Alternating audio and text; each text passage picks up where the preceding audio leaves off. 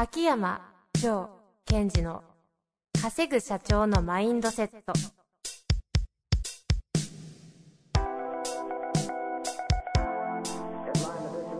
なぜ一流の経営者たちはぶつかる壁を次々と越えられるのか。そこに隠されたマインドの正体。ポッドキャスト「稼ぐ社長のマインドセット」は上場企業から中小企業まで。エグゼクティブコーチングトレーナーとして人材開発を行ってきた秋山城賢治が経営や人生で役立つマインドの本質について分かりやすく解説します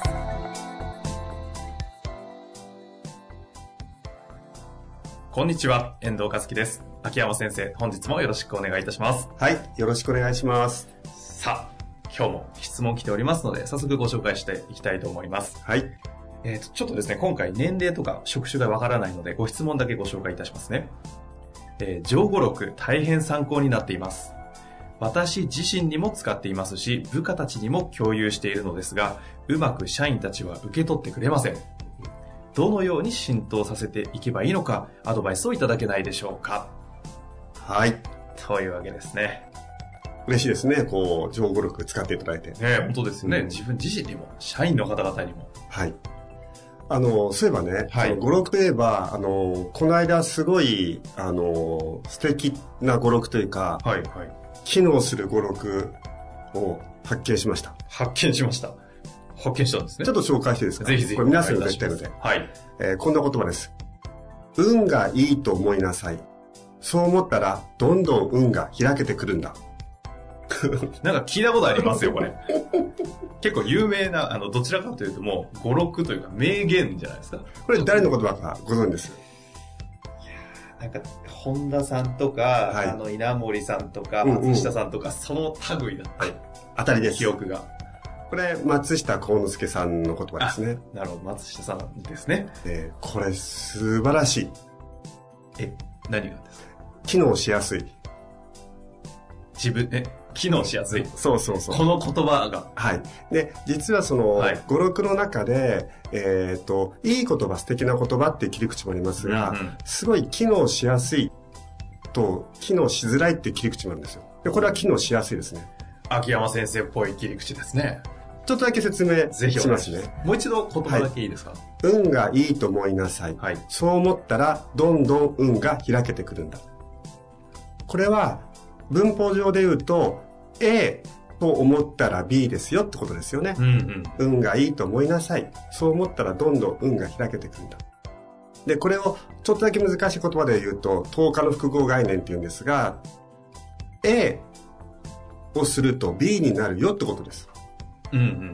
でその A の部分がですよ、これは運がいいと思いなさいですよ。結構簡単にできそうな感じですね。ところがね、これ言葉が運がいいと思いなさいって終わったらどうなると思います？なんでとか。そうそう、思えないよと。うん。ところが、運がいいと思いなさいよと。そう思ったら、できるわけですよね。思ったら、どんどん運が開けてくるんだ。このどんどんがいいんですよ。え、それは音的にとかじゃなくてえっとね、例えば、運がいいと思いなさいだけだとすると、え、思えないようで終わりますね。うんうん運がいいと思いなさい。そう思ったら運が開けてくるんだ。嘘つけなんですよ。ところが、運がいいと思いなさい。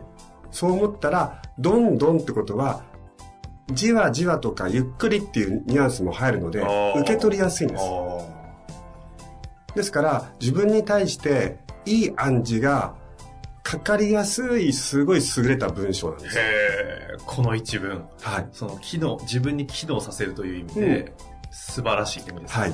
言葉がどうこうって話ではなかったんですね。言葉もそうなんですが、よりその文法上、いい暗示がかかる文章として、うん私最近これ気に入って使ってるんですよ。あ そうなんですか？はい。へえ、それはクライアントさんとかにですか？え私に。あ、自分自身に？そうそうそう。あ、俺すごい運がいいなって。あ、確かになって。そうすると、こう、ちょっと運が良かったりする、する、実感できる日あるじゃないですか。はい、はい。なんかこう、お店行って少しいいサービスもらうとか。うんうん。そうあ、やっぱ俺普段がいい、運がいいと思ってるから、また運が開けてきちゃった。うんうんで、それは加速していくんですよ。自己暗示が強まっていく感じですか、まあそれをチョイスしてる。へえ。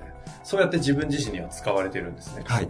で、あの、ご質問がありましてそうですよねはい。はいご質問がですね、はい。名言とか格言をどうやって浸透させていくのかと。うんしかも他人にって話ですよね、このご質問は。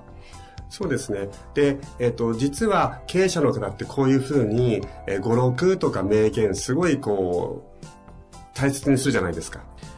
そうですね。清和塾とかに言われたりだとか、うんうん。すごいいっぱい言葉大事にされてますよね。はい。で、えっと、その、この時の使い方なんですが、はい一つは猛烈にそれが自分を、こう、自分のために使う。うんうんうん。大切ですよね。そうですよね。ところがもう一つの部下にということがあるじゃないですか。はい。で、その時の使い方でやっぱり気にししないとうまく機能しないんですよ。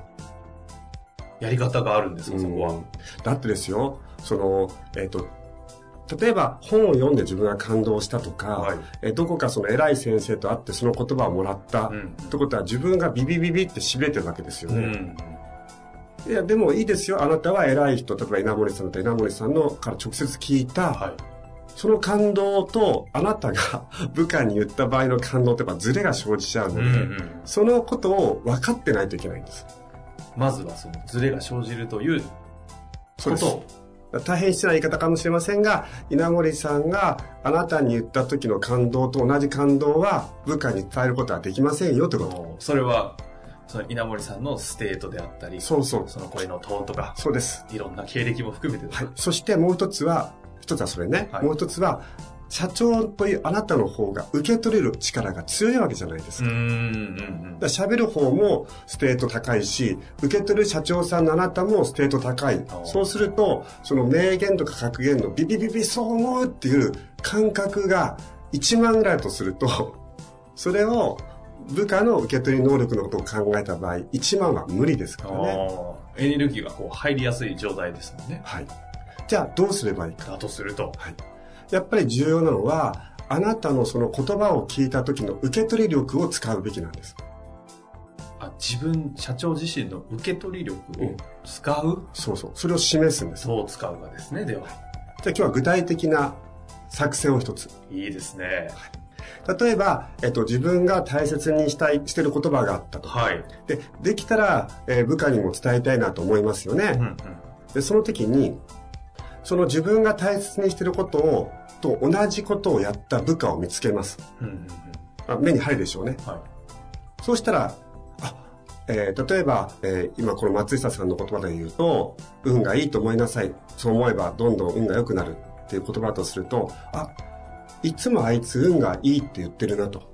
そうすると運良くなってって、営業成績が上がってきた。ほらみんな、あいつを見習え。これ NG。やりがちじゃないこれですか。絶対ダメ。あいつみたいになれよとか。そうそう。だからあいつうまくいってるんだよ。これダメですやれよと。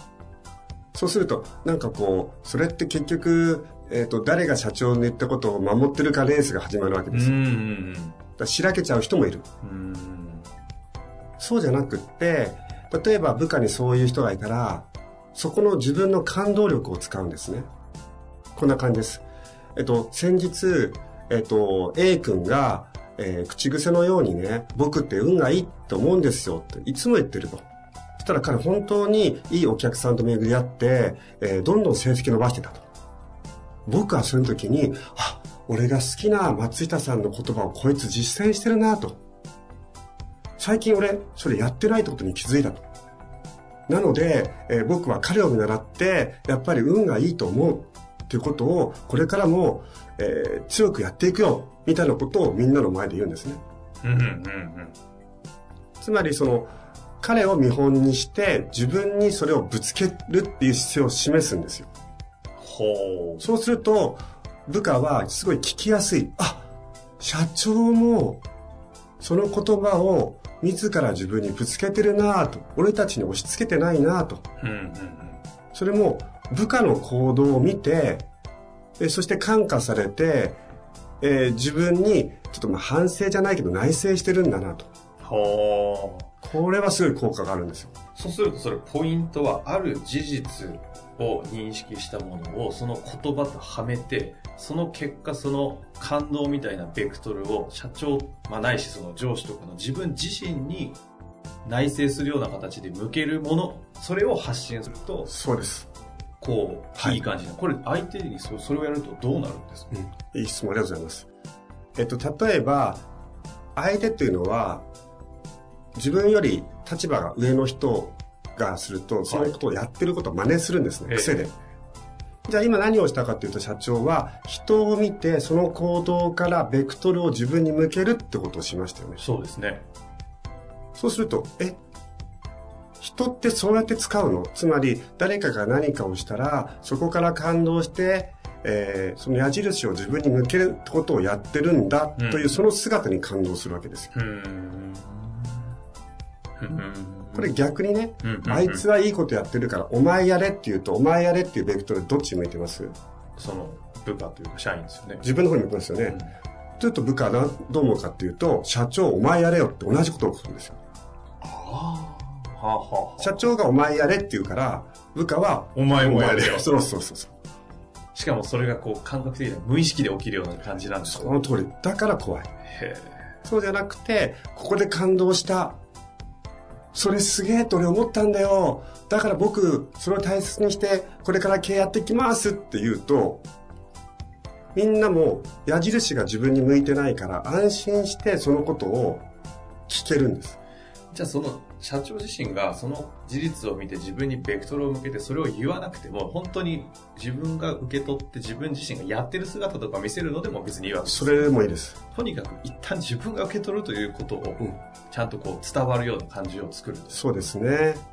で、それをちょっとだけその手法っぽくやると、例えば、えーなんだ、朝のミーティング？朝礼とか。朝礼とか、あとは社長がみんなに毎月出してるレターとか、あああいう時に、えっ、と、これ、この間部下のこういう人がいました。みんなもぜひ真似してね。じゃなくて、こういう人がいました。僕は感銘を受けました。最近そういうことをサボってるかもしれないってことを改めて実感したので、そのことを肝に銘じて経営やっていきます。っていう言い方に変えてほしいんですよ。あだからみんなもやろうねではなくて自分で止めるそうそう。だからみんなをやれば絶対止める。はそれは相手の中で湧き起こるのを待つ。あうんうんうんこれ喋っちゃっていいんですか？えーすごい使えすぎません？これ使えますよ。これつ、これ逆に社員さんとかね、聞いてたら、オーナー社長も聞いてたりしたら、こう、あ、社長、秋山先生のパグったのこれみたいなのが で、起きそうなぐらい。いいじゃないですか。で、それって、思ってもないことを言った場合ですよ。うんうんテクニックだけとして。うんうん本当は思ってないんだけど、あの、秋山先生にいいことを聞いたからやれと。そういうの構わない。ただし、その時のアウトカム何ですかって話じゃないですか。自分も思ってないことを社員にさせるアウトカム何みたい。そうですね。うまくなんか使ってやろうみたいになると機能しないですし。ですから、これは、例えば、社員の方も部下の方も、こういうのが分かった状態で使い合ったって何のマイナスも起きないはずです。今回のこの、なんですか、格言のメカニズムと、格言の使い方のメカニズムみたいなお話でしたけども、はい。もう今日、明日から使いますし、特に社長さんたちはね、そういう言葉いっぱいお持ちじゃないですか。うん。今のお話をうまく武器として使うと、どう浸透させていくかがそうそうそう。分かりましたね。ね、ですからこれは、その、お客さんにもそう。うんうんあなたの行動を見て、こう、こうだと思いました。なので僕も次からちょっと、そういうこと気をつけたいと思います。でもいいし、家庭内でも構わないし。これはあの、面白いので、うん。かなりこう、有名な格言とかいっぱいあるじゃないですか。ありますね。これが、なぜ、有名たる格言になるのかとか、その格言が人にどういう、こう、影響を与えるメカニズムになっているのか、みたいなところを。ちょっと今後、いいですね。やっていきませんか？ああ、いいですね。私も常々、こう、格言聞いてて、これって本当はこういう使い方とか、こういう捉え方をするとより深まるのになっていうのは、思ったりしてるのがあるんで。ですね。はいやっぱり。それちょっとあの、定期的にはい。4回に1回ぐらいですかね。はい。